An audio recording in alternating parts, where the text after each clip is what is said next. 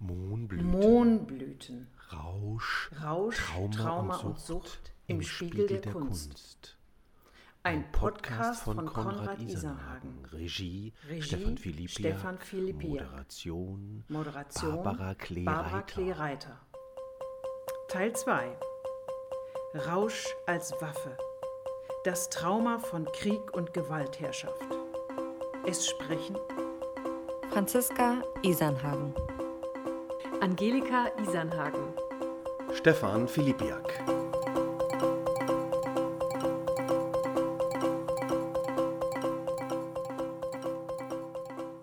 Herzlich willkommen zum zweiten Mohnblüten-Podcast, der leider eine nicht vorhersehbare Aktualität erhalten hat. Rausch als Waffe. Es ist unfassbar, aber in Europa ist wieder Krieg. Was, lieber Konrad, wird in dieser Folge passieren?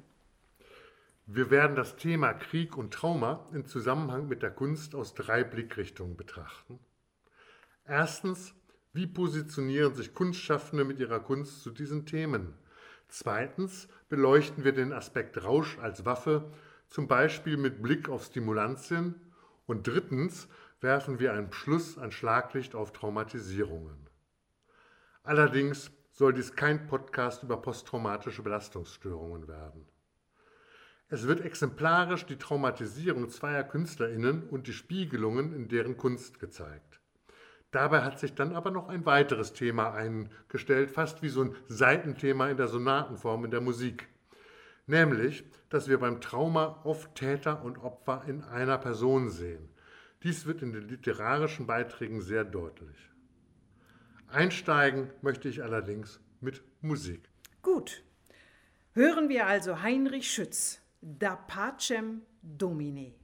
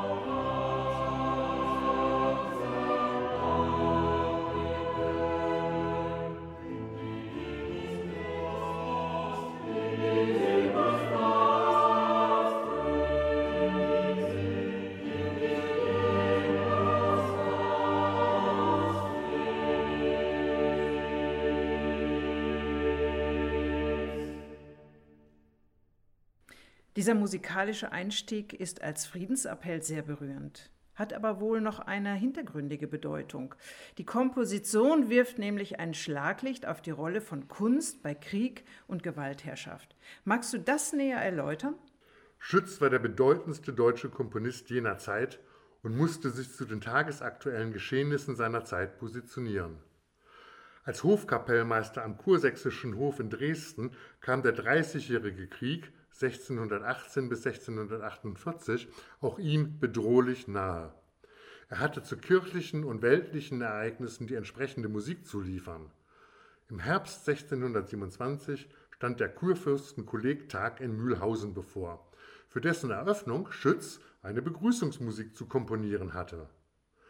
Das Dilemma für den Komponisten liegt auf der Hand. Da treffen sich die Kurfürsten des Heiligen Römischen Reiches deutscher Nation, zugleich die übelsten Kriegstreiber in einem immer mehr entgleitenden Konflikt, der am Ende einem Drittel der Bevölkerung das Leben kosten sollte. Aufrührerische Ideen lagen Schütz fern, aber die Massaker des Krieges ignorieren konnte er wohl auch nicht. Schütz löste diesen Konflikt mit der neuen Technik der Doppelchörigkeit, die er als erster Komponist über die Alpen nach Deutschland gebracht hatte. Schütz hatte in Venedig gelernt und der große Markusdom musste mit Sound gefüllt werden und das gelang wohl nur mit zwei Chören. Und diese Technik hat Schütz dann mit nach Deutschland exportiert. In den doppelchörigen Konzert Da Pacem Domine wird das deutlich. Darin trägt der erste Chor das fünfstimmig auskomponierte gregorianische Antiphon als Gebet um Frieden vor. Das Gebet wird unterbrochen von einem vierstimmigen zweiten Chor, der diese mit Vivatrufen auf Kaiser und Kurfürsten feiert. Die Fürsten wurden begrüßt und gefeiert, gleichzeitig wurde an sie ein Friedensappell adressiert, als gregorianisches Gebet politisch völlig unverdächtig. Dieses Stück produziert bis heute, wie ich finde, Gänsehaut pur beim Hören. Alle Achtung! Heinrich Schütz kann damit als Beispiel dienen, indem die Kunst auch im Abhängigkeitsverhältnis und unter autoritären Regimes versucht, Einfluss zu nehmen auf aktuelle Menschheitskatastrophen. Das ist ja durchaus nicht selbstverständlich. Gibt es auch literarische Beispiele? Damit bleiben wir zunächst noch beim Dreißigjährigen Krieg. Grimmelshausen hat die Gräuel beschrieben. Heutiger Soldaten tun und lassen. Fressen und saufen. Hunger und Durst leiden. Huren und Buben, rasseln und spielen, schlemmen und dämmen, morden und wieder ermordet werden, totschlagen und wieder zu Tod geschlagen werden, tribulieren und wieder getrillt werden, jagen und wieder gejagt werden, ängstigen und wieder geängstigt werden, rauben und wieder beraubt werden, plündern und wieder geplündert werden, sich fürchten und wieder gefürchtet werden, Jammer anstellen und wieder jämmerlich leiden, schlagen und wieder geschlagen werden und in Summa nur verderben und beschädigen und hingegen wieder verderbt und beschädigt werden, war ihr ganzes Tun und Wesen. Also im 17. Jahrhundert war demnach schon klar, dass Soldaten nicht selten Täter und Opfer in einer Person sind. Und auch die Rolle der Rauschmittel blitzt schon auf, hier Alkohol. Hat sich daran im Laufe der Jahrhunderte etwas geändert? Nein, es bleibt immer, immer dasselbe. Täter, Opfer, Rauschmittel, Trauma, alles in einer Person. Ich möchte das gerne belegen mit weiteren literarischen Beispielen. Dazu bedarf es allerdings einer kurzen Vorbemerkung. In einigen Beispielen werden Soldaten als Mörder, Vergewaltiger und Plünderer bezeichnet. Das mag auch stimmen in bestimmtem Kontext. Es liegt mir aber fern, Soldaten und Soldatinnen, die ihren riskanten Dienst im Auftrag eines demokratischen Staates tun, zu diffamieren. Die Diskussion Pazifismus versus Militarismus soll hier nicht geführt werden. Ja, gut, dass du das vorweg gesagt hast. Dann hören wir zunächst Erich Mühsam. An die Soldaten! Sauft, Soldaten, dass das Blut heißer durch die Adern rinnt. Saufen macht zum Sterben Mut. Sauft. Die Zeit der Heldentaten fordert saftge Teufelsbraten. Sauft. Der heilige Krieg beginnt. Sauft und betet. Gott erhört liebevoll der Gläubigen Ruf. Wünscht, dass er den Feind zerstört. Wenn ihr über Leichen tretet, dankt dem Herrn, zu dem ihr flehtet dass er euch zu Mördern schuf. Feindeskissen bettet weich, Wo des Feindes Witwe weint, ist des Siegers Himmelreich. Fremde Weiber, Leckerbissen, Schnapsgebet und kein Gewissen. Krieg ist Krieg und Feind ist Feind. Boah, das ist drastisch. Mühsam ist er bekannt für deutliche Worte. Aber ich fürchte, die Musikbeispiele, die du ausgesucht hast, lockern die Stimmung auch nicht gerade auf. Nein, sie lockern nicht auf. Aber wir können uns ihrer Wirkung kaum entziehen. So auch dem War Requiem von Benjamin Britten, uraufgeführt in der im Zweiten Weltkrieg bei einem Luftangriff der Nazitruppen zerstörten und später wieder aufgebauten Kathedrale von Coventry. Und passend zu unserem Thema daraus das Dies Irae, Tag des Zorns.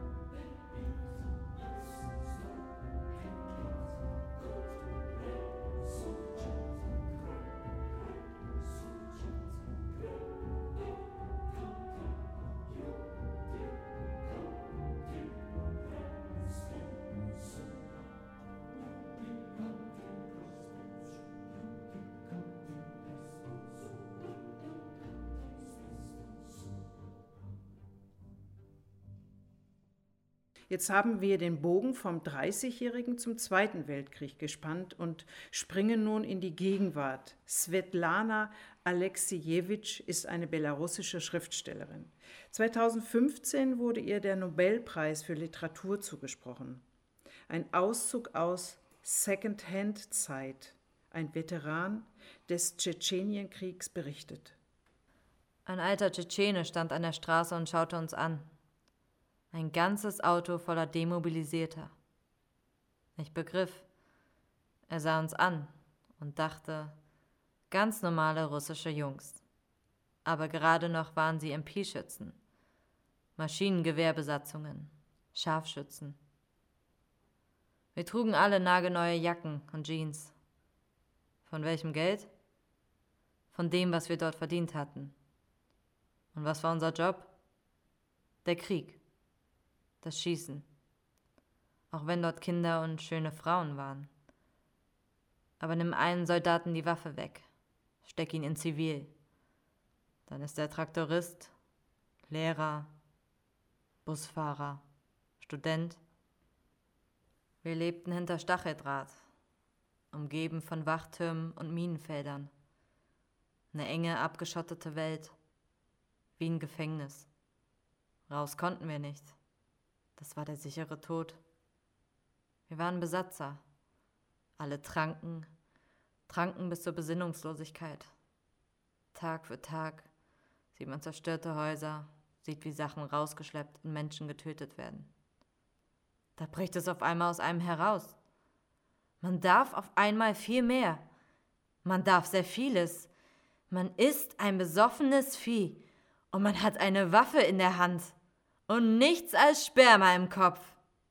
Du siehst, bei Mühsam und Alexejewitsch hat Alkohol die Funktion, eine unerträgliche Situation erträglich erscheinen zu lassen. Ja, aber das Umdefinieren zu einer Heldentat kann natürlich auch an ein an sich unfassbar grausames Geschehen geradezu heroisch erscheinen lassen. Und da kommt dann die Kunst wieder ins Spiel, besonders in der Malerei. Die Kriegsmaler hatten zum Teil in offiziellem Auftrag die Aufgabe, Kriegshandlungen in Bilder zu heroisieren und damit die Kampfmoral zu fördern und natürlich die Generalität wollte sich möglichst toll darstellen. Ja, aber da gibt es doch bestimmt Entsprechungen in der Literatur und Musik. Ja, sicher. Äh, ich möchte aber wirklich nur ein kurzes Beispiel geben, das ist mir sonst zu unappetitlich. Ernst Jünger, in Stahlgewittern von 1920. Ein Ausschnitt aus dem Vorwort und ein Beispiel, wie Krieg romantisiert werden kann. Und doch hat auch dieser Krieg seine Männer und seine Romantik gehabt. Helden, wenn das Wort nicht wohlfeil geworden wäre. Draufgänger, unbekannte, eherne Gesellen, denen es nicht vergönnt war, vor aller Augen sich an der eigenen Kühnheit zu berauschen. Einsam, Einsam standen sie im Gewitter der Schlacht. Wenn der Tod als roter Ritter mit Flammenhufen durch die wallenden Nebel galoppierte. Ihr Horizont war der Rand eines Trichters, ihre Stütze das Gefühl der Pflicht, der Ehre und des inneren Wertes. Sie waren Überwinder der Furcht. Selten ward ihnen die Erlösung, dem Feinde in die Augen blicken zu können, nachdem alles Schreckliche sich zum letzten Gipfel getürmt und ihnen die Welt in blutrote Schleier gehüllt hatte. Dann ragten sie empor zu brutaler Größe geschmeidige Tiger der Gräben, Meister des Sprengstoffs. Dann, dann wüteten ihre Urtriebe mit kompliziertesten Mitteln der Vernichtung. Oh nein, das möchte ich mir auch wirklich nicht noch länger anhören. Deshalb möchte ich auch noch gerne einen Kontrast zu Jünger anbringen, nämlich das genaue Gegenteil von Romantisierung. Georg Trakl destilliert seine Kriegstraumatisierung aus einer Schlacht des Ersten Weltkrieges in Galizien in sein wenige Tage vor seinem Tod verfasstes Gedicht Grodek. Schon länger litt er unter schweren Depressionen und Angststörungen, die wohl nur durch seine Alkohol- und Drogenexzesse für ihn erträglich waren. Trackel starb an einer Überdosis Kokain. Am Abend tönen die herbstlichen Wälder von tödlichen Waffen. Die goldenen Ebenen und blauen Seen, darüber die Sonne düstrer hinrollt, umfängt die Nacht sterbende Krieger, die wilde Klage ihrer zerbrochenen Münder. Doch, doch Stille sammelt im Weidengrund rotes Gewölk, darin ein zürnender Gott wohnt, das vergossene Blut sich, mondne Kühle. Alle Straßen münden in schwarze Verwesung. Unter goldenem Gezweig der Nacht und Sternen es schwankt der Schwester Schatten durch den schweigenden Hain. Zu grüßen die Geister der Helden, die blutenden Häupter leise tönen im Rohr die dunklen Flöten des Herbstes. O stolzere Trauer, ihr ehernen Altäre, Die heiße Flamme des Geistes nährt heute ein gewaltiger Schmerz. Die ungeborenen Enkel. Uiuiui. Im gewissen Sinne wirken die Texte von Jünger und Trackel auf ihre Weise ja auch wie literarische Schlachtengemälde. Gibt es in dieser Kunstgattung auch musikalische Entsprechungen? In der Musik finden Sie Ihre Entsprechung im Genre der Battaglia. Das heißt, in einer musikalischen Schlachtendarstellung. Der Erfinder in Anführungszeichen dieses Genres ist Clément Jeannequin, 1472 bis 1560 mit seinem Vokalstück La Guerre.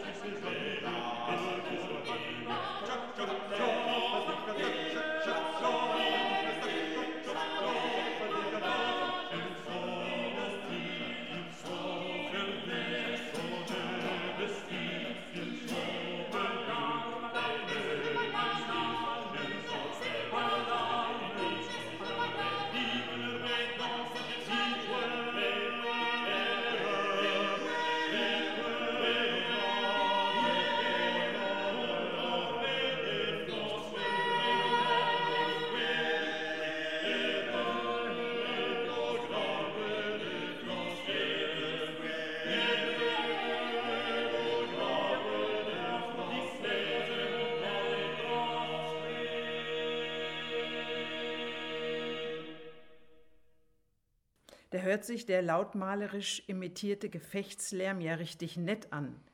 Das wirst du sicher nicht so stehen lassen wollen, oder? Nein, deshalb erklingt gleich erneut lautmalerischer Gefechtslärm, der einem jetzt aber kalte Schauer über den Rücken laufen lässt. Dimitri Schostakowitsch greift dieses Mittel im ersten Satz seiner berühmten und beeindruckenden siebten Sinfonie auf, der Leningrader, allerdings mit einer völlig anderen inhaltlichen Ausrichtung. Er nutzt das musikalische Genre Battaglia, um die Belagerung Leningrads durch die Nazitruppen zu schildern.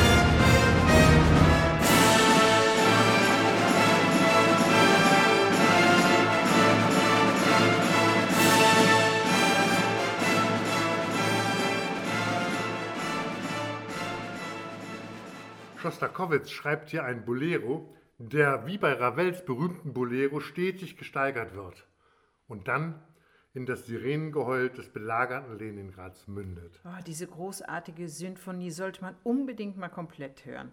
Also ich verweise auf unsere Playlist, die über die Homepage mohnblüten.com zugänglich ist. Musik und Militär haben seit Jahrhunderten eine enge Bindung.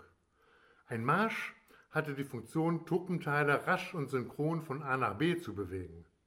Hierzu bedurfte es eines geraden Taktes, also vier Viertel oder manchmal zwei halbe. Der Marsch hat sich dann in der Kunstmusik oft von seiner ursprünglichen Bedeutung emanzipiert. Aber du spielst jetzt nicht Preußens Gloria oder sowas ähnliches. Nein, nein, nein, nein, nein. Aber eine Marschsatire von Maurizio Kagel, in der die Funktion des Marsches zerlegt wird. Versuch doch mal gleich auf diese Musik zu marschieren.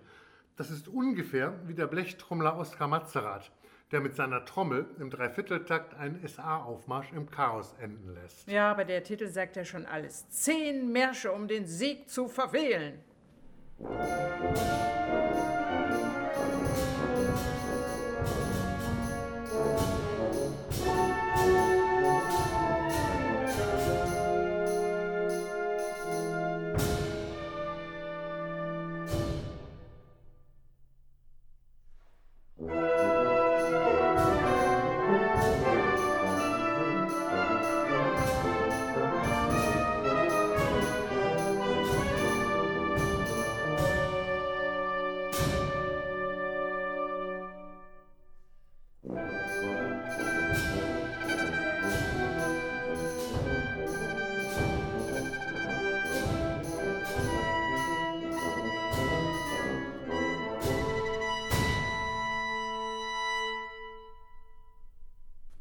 sehr kunstvolle Musik, hört sich aber an wie eine besoffene Schützenvereinskapelle.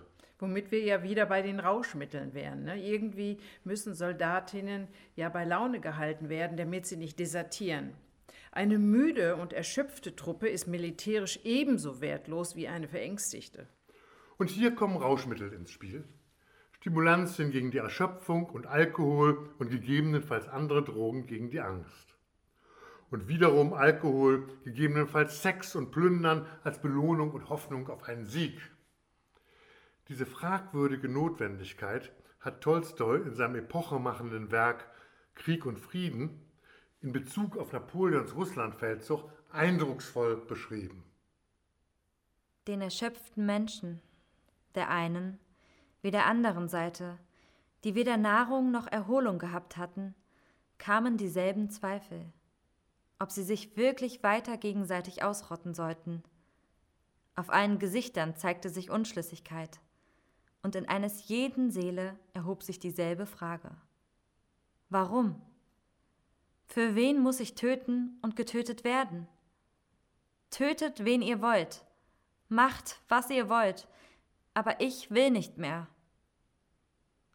Dieser selbe Gedanke reifte gegen Abend in der Seele eines jeden. Jeden Augenblick konnten alle diese Menschen zurückschrecken vor dem, was sie taten, konnten alles hinschmeißen und weglaufen, wohin immer die Beine sie trugen. Doch obgleich gegen Ende der Schlacht die Menschen das ganze Grauen ihres Handelns bereits empfanden, obgleich sie froh gewesen wären, aufzuhören, wurden sie weiter von einer unbegreiflichen, geheimnisvollen Kraft geleitet und verschwitzte, staubbedeckte und blutverschmierte Artilleristen, bei denen von dreien nur einer übrig geblieben war, trugen weiter Kugeln herbei.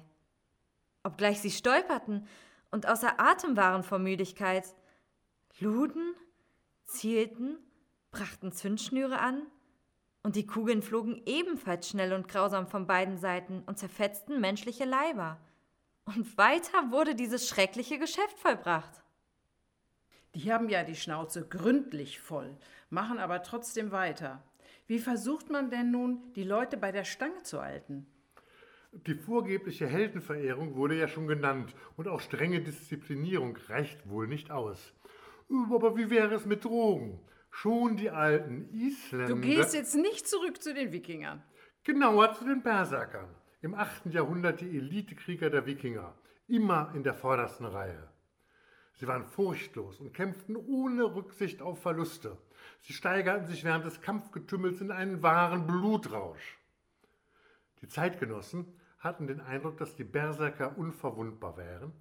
Sie schienen im Kampf kein Schmerzempfinden zu kennen. Ihr Brüllen war furchterregend. Den Zustand der vollkommenen Raserei bezeichnet man auch als Berserkergang. Die Heimskringler des isländischen Dichters Snorri Sturluson aus dem 12. Jahrhundert berichtet über sie. Aber Odins eigene Mannen gingen ohne Brünnen. Und sie waren wild wie Hunde oder Wölfe. Sie bissen in ihre Schilde und waren stark wie Bären oder Stiere. Sie erschlugen das Menschenvolk. Und weder Feuer noch Stahl konnte ihnen etwas anhaben. Man nannte dies Berserkergang. War aber der Berserkergang vorüber, dann waren sie schwächer als gewöhnliche Menschen. Ja, sie schienen gar eine schwere Krankheit durchgemacht zu haben. Was ist denn mit denen passiert?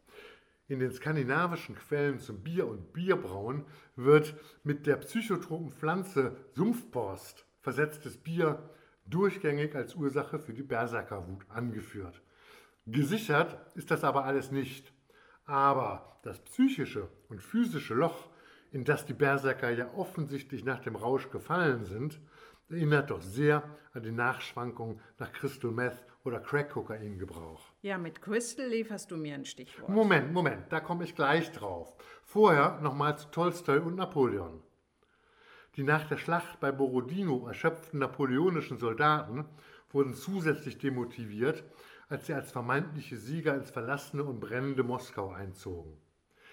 Dies muss wohl die übelsten menschlichen Urinstinkte freigesetzt haben, mit Plündern, Vergewaltigen und hemmungslosen Trinkgelagen, wie der Historiker Zamoyski dies beschreibt. Der Rückzug aus Moskau wurde dann für die Truppen Napoleons ja eine unglaubliche Katastrophe. Hier kommt dann wieder das musikalische Genre der Battaglia ins Spiel. Denn wo die eine Armee unfassbar elendiglich sich zugrunde geht, triumphiert die andere. Und dazu gehört dann entsprechende Triumphmusik. Die Ouverture Solennelle 1812 ist ein Werk von Peter Tschaikowski, das den Sieg Russlands in den napoleonischen Kriegen 1812 darstellt. Uraufgeführt wurde das Stück erst 70 Jahre später. Ein pompöses Werk mit Zarenhymne, Marseillaise, Kanonenböllern, orthodoxem Choral und Glockengeläute.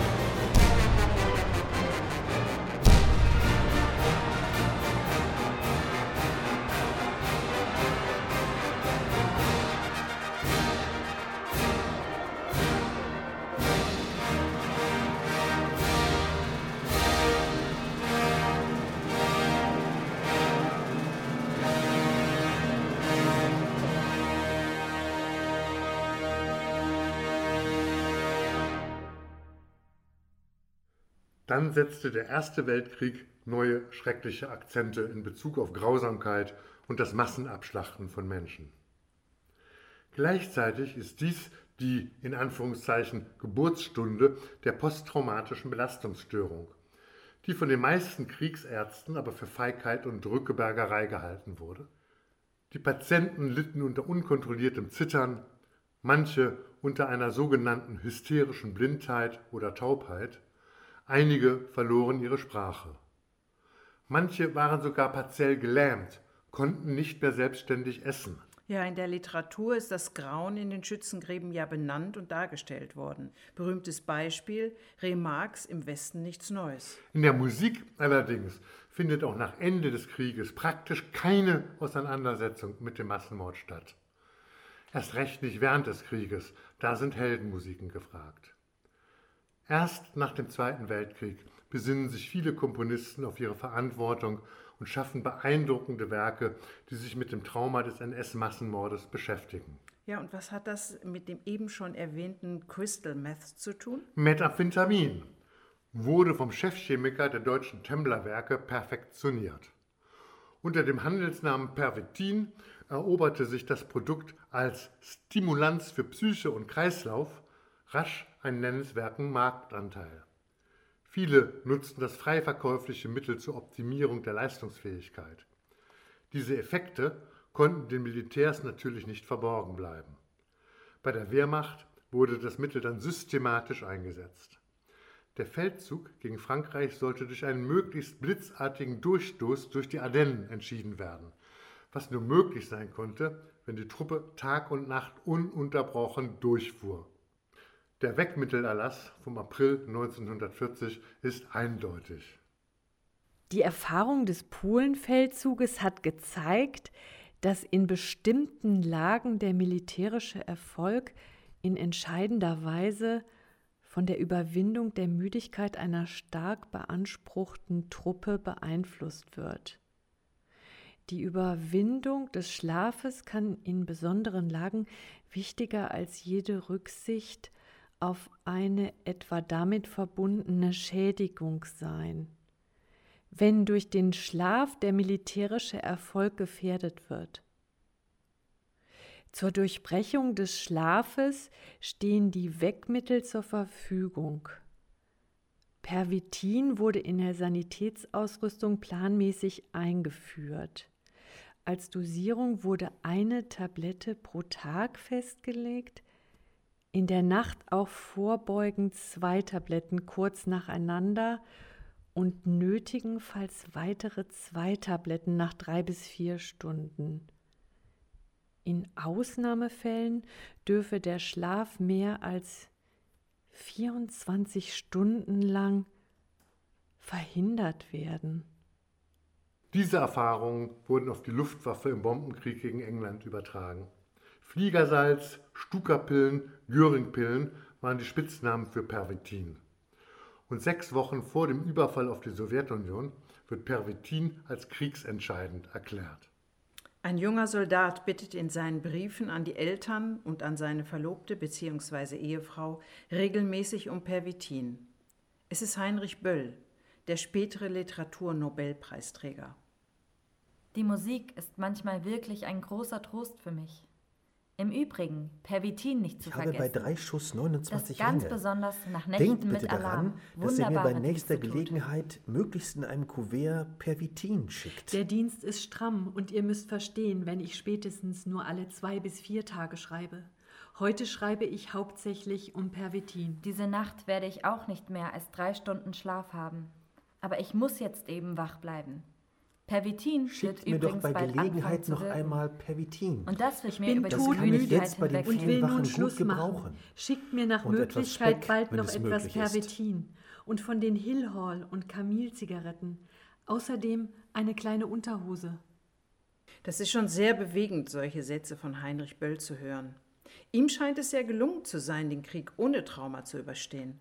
Nun, er hat seine Erlebnisse in seiner Literatur verarbeitet.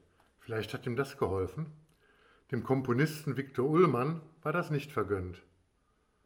Ich möchte hier seine Klaviersonate Nummer 7, Satz 5 spielen, Thema Variationen und Fuge über ein hebräisches Volkslied. Entstanden im August 1944 im KZ Theresienstadt. Zwei Monate vor seiner Deportation und Ermordung in den Gaskammern in Auschwitz-Birkenau?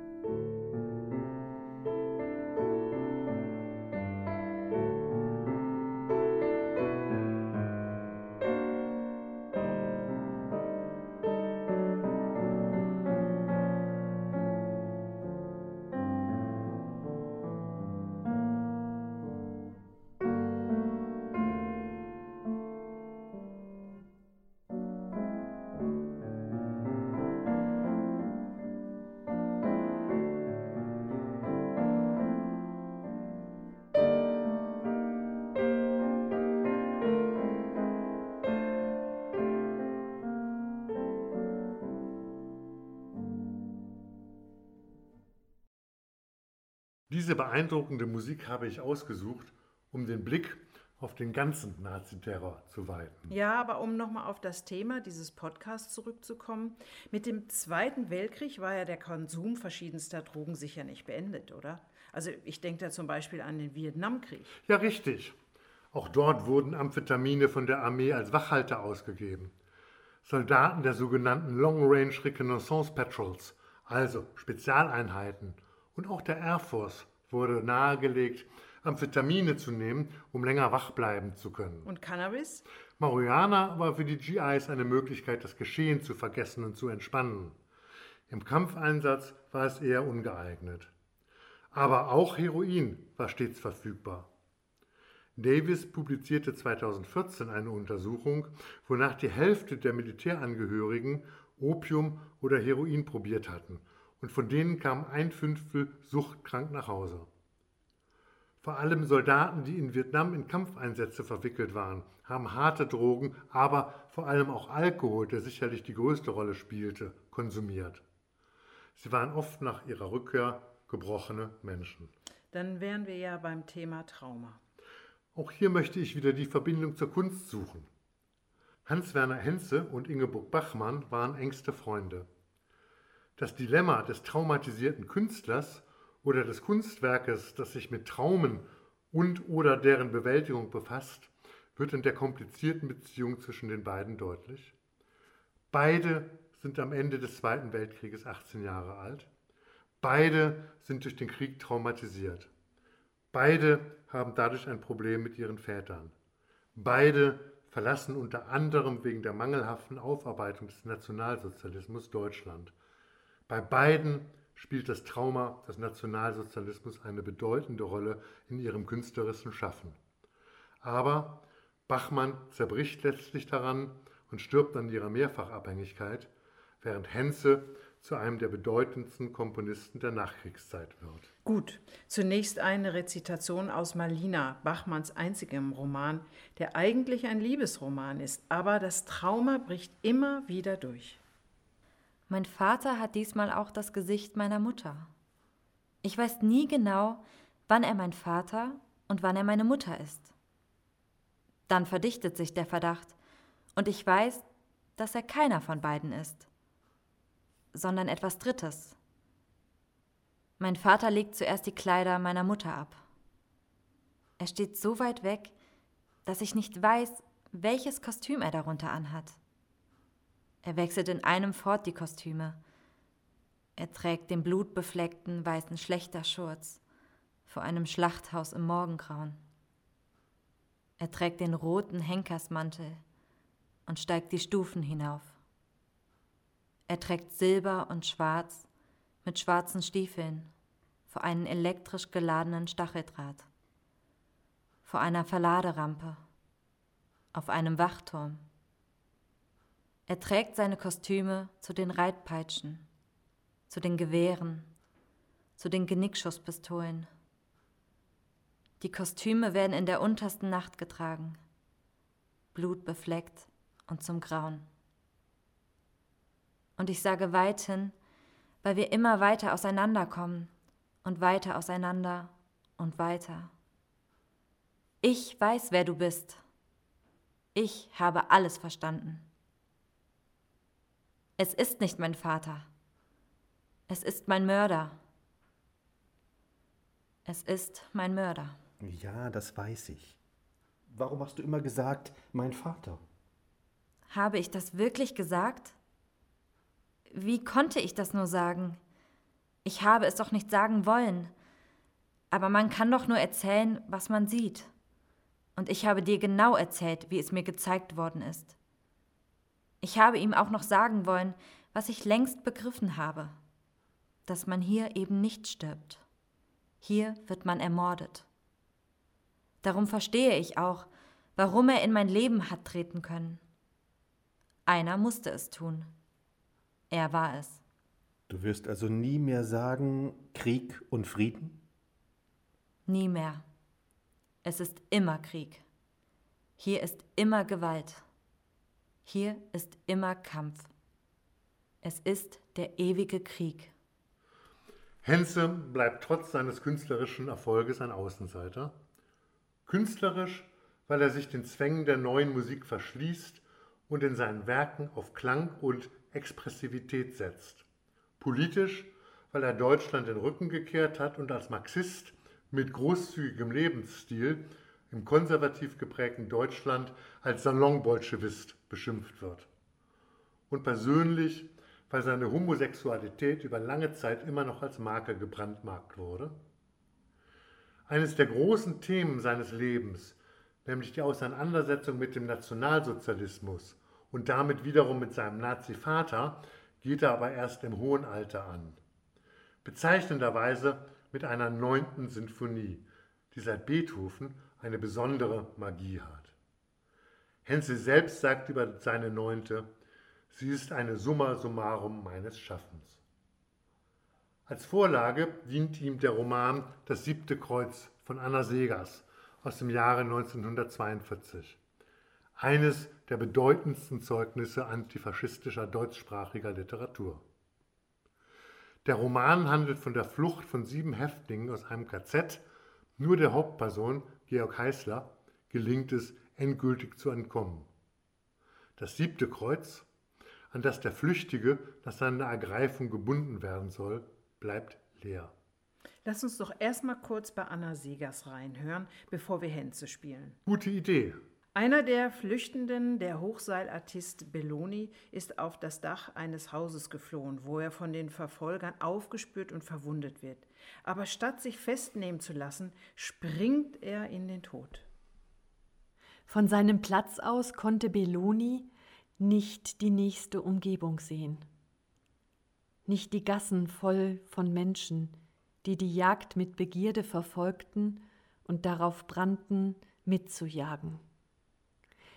Während drunten die Menge wartete, wartete er auf seinem Dach mit einer kühnen Ruhe, die ihm von Kind auf beigebracht war. Einer Ruhe, mit der er in seinem Beruf die Menschen bezaubert hatte, ohne dass sie selbst ganz verstanden, was sie an diesen einfachen Kunststücken bezauberte. Er hielt sich noch immer für unentdeckt. Wie er unter dem Gitter durchspähte, sah er die schwarze Menge, die den Häuserblock umsäumte, Er begriff, dass er verloren war. Schlimmer noch als verloren. Diese Menge drängte sich ja in den Gassen, um, wie er glaubte, einem Flüchtling wie ihm die Flucht unmöglich zu machen. Belloni konnte jetzt über die ganze Stadt wegsehen, über den Main und die Höchster-Fabriken und die Taunusabhänge. In dem Muster von Straßen und Gassen der ganzen Stadt war die Umkreisung rund um den Häuserblock nur ein schwarzes Kringelchen. Der unendlich flimmerige Raum schien ihn zu einer Kunst einzuladen, über die er nicht verfügte. Belloni war schon entdeckt, seitdem er hinter dem zweiten Schornstein saß. In die Füße! sagte einer der beiden Burschen, die hinter einem Reklameschild auf dem Dachrand des Nachbarhauses steckten. Der andere zielte und schoss.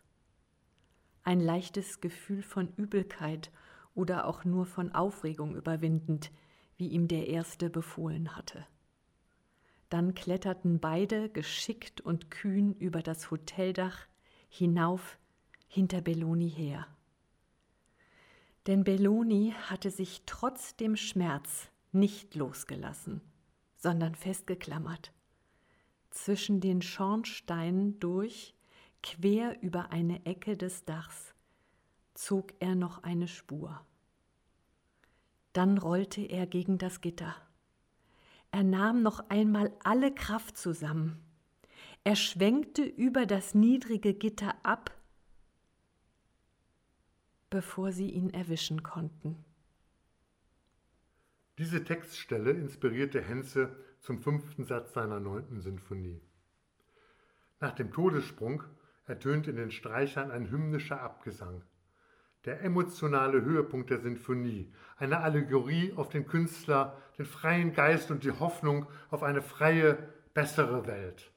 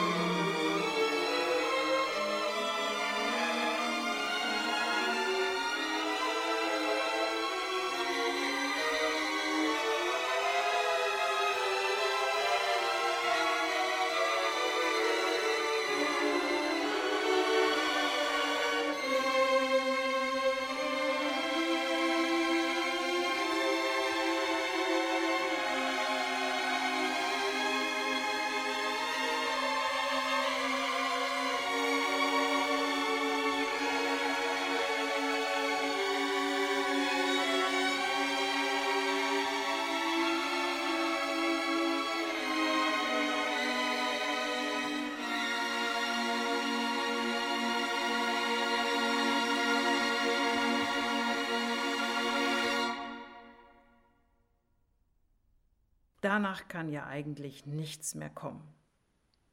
Danke, liebe Hörende, dass Sie bis hierhin durchgehalten haben. Sag mal, Konrad, willst du jetzt in jedem Podcast solch schwere Kost präsentieren? Nein, nein, nein. Im November sprechen wir über Bacchus-Orgien die Bacchusorgien. So, so. Das erinnert mich daran, dass du ja in jeder Folge mit einem Trinklied schließen wolltest. Da bin ich jetzt aber mal sehr gespannt, wie du diesen Bogen hinbekommen willst. Na, nach reichlich Trauma und Gewalt, denke ich, kann man jetzt nachvollziehbar sagen, Herr Biert, uns dürstet. Und das sagt Oswald von Wolkenstein. 1377 bis 1445. Es singt der Chor Les Saxe Süd. Und unter der Leitung von Dietmar Bonnen. In einer Ersteinspielung. Also bis zum nächsten Mal und bis dahin. Bleiben Sie sauber. Er wird uns dürstet, also sehr. Tag auf Wein, Tag auf Wein, Tag auf Wein. Er wird uns dürstet, also sehr. Tag auf Wein, Tag auf Wein, Tag auf Wein. Und er dürstet uns dürstet,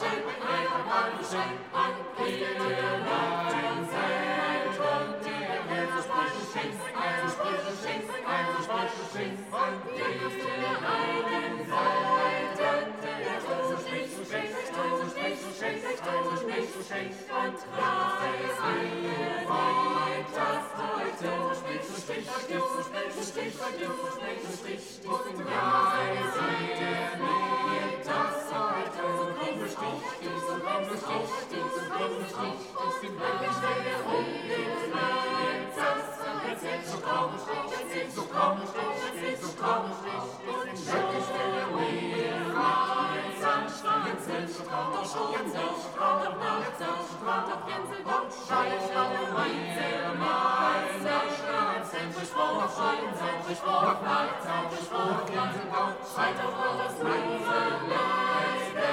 Silence, silence, silence, silence, silence,